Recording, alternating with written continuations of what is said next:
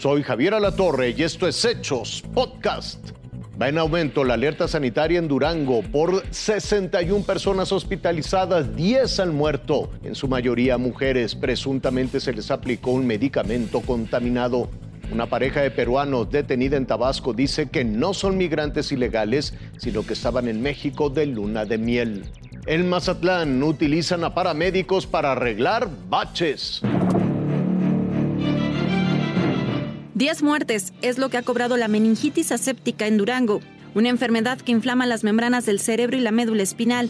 Nueve víctimas han sido mujeres y este miércoles se confirmó el deceso del primer hombre. Tenía 47 años y el pasado 22 de septiembre fue sometido a una cirugía por una fractura de tibia y peroné en un hospital público. Además, la Secretaría de Salud Estatal ya confirma 61 casos, todos hospitalizados.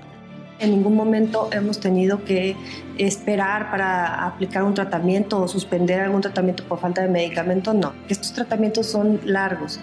el periodo más o menos calculado de tratamiento se prevé que sean unos dos meses. La alerta se encendió hace tres semanas, cuando más de una decena de mujeres presentaron meningitis aséptica. El común denominador es que habían recibido tratamientos de ginecobstetricia en el sector privado ninguna de ellas se ha realizado el procedimiento quirúrgico previo en los hospitales de servicios de salud. Eh, todas ellas provienen de hospitales particulares. Con el paso de los días, los casos se multiplicaron. Y fue el 11 de noviembre cuando se dio a conocer que la causa del padecimiento era el hongo Fusarium solari. Cuatro días después, autoridades sanitarias federales anunciaron un operativo para hacer llegar especialistas y medicamentos a Durango.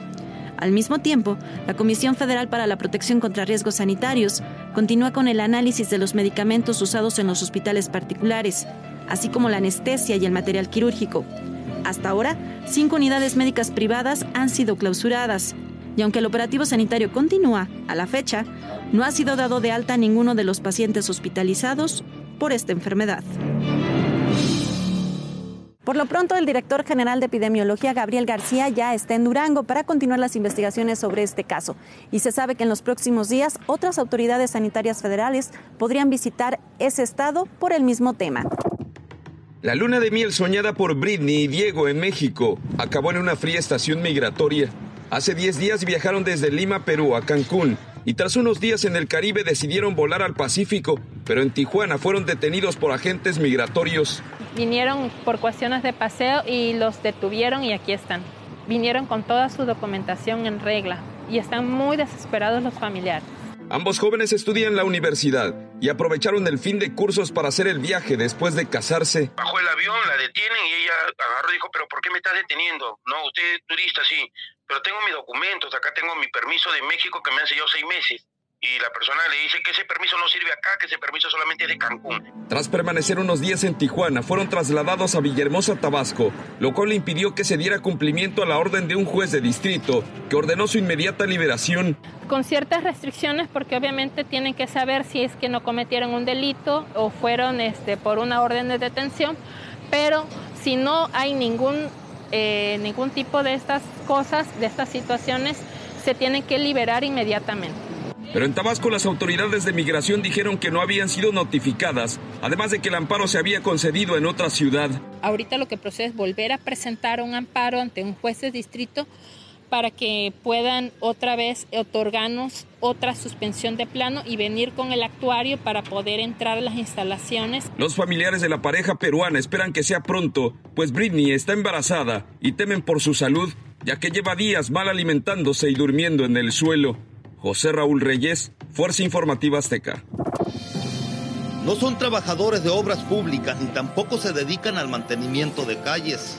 Son paramédicos que tomaron la pala y pico para una emergencia muy distinta a la que diario atienden al sur de Mazatlán.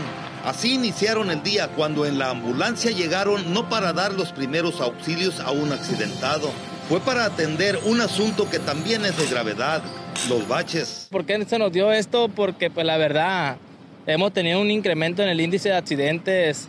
Nos dimos a la tarea de hacer esto para prevenir lo que es principalmente la vida humana.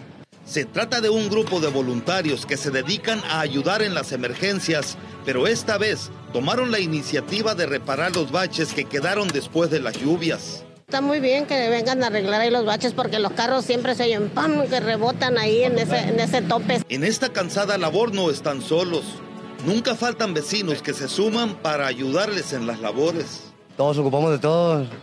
Pues, es beneficio para todos. ¿Cómo no cooperar con la causa? Estas acciones comenzaron en una carretera que comunica a comunidades rurales gracias a donativos de asfalto que les hizo un particular y con el que han logrado rellenar cerca de 30 kilómetros de baches. Tienen proyectado hacer este trabajo también en la ciudad. Por lo pronto, el primer punto fue la avenida José María Pino Suárez. Juan Muñoz, Fuerza Informativa Azteca. Hasta aquí las noticias, lo invitamos a seguir pendiente de los hechos.